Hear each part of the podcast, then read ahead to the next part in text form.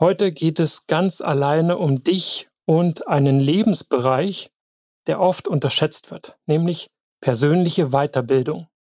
Und daher lautet auch Frage Nummer 27, was tust du, um dich persönlich weiterzubilden? Wo würdest du gerne mehr wissen?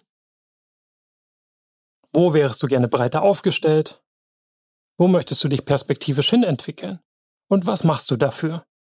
Schaust du YouTube-Videos, gehst du auf LinkedIn Learning, kaufst du dir Bücher und liest die, googelst du, hast du vielleicht einen Coach oder einen Mentor, nimmst du an Trainings und Kursen teil. Und es können wirklich ganz einfache Sachen sein wie ein Crashkurs im Excel oder PowerPoint, einfach weil man sonst unglaublich viel Zeit im Projektalltag liegen lässt wenn du da einfach die gängigsten Funktionen nicht kennst und dann sehr aufwendig Boxen von rechts nach links schiebst und die sehr aufwendig anordnest oder einfach die richtigen Formen nicht kennst und in, einem Excel ganz schnell Analysen und Auswertungen zu fahren. Also es muss gar nicht so super high sophisticated sein.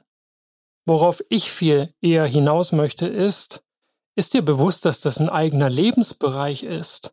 Und ist dir bewusst, dass deine Zufriedenheit in der Regel total runtergeht, wenn da nichts drauf einzahlt, also wenn du keine Trainings bekommst, dich nicht weiterentwickelst. Und weil das dein eigener Lebensbereich ist, appelliere ich hier ganz gerne an auch deine Eigenverantwortung und impliziere jetzt mal die Frage, wartest du eigentlich auf dein Unternehmen, dass sie das richtige Training im Katalog haben? Oder wartest du auf deinen Chef, dass er dir Trainings genehmigt?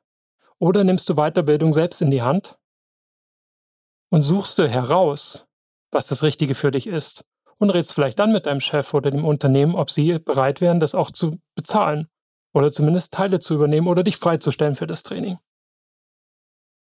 Probier auch den Weg gerne mal aus.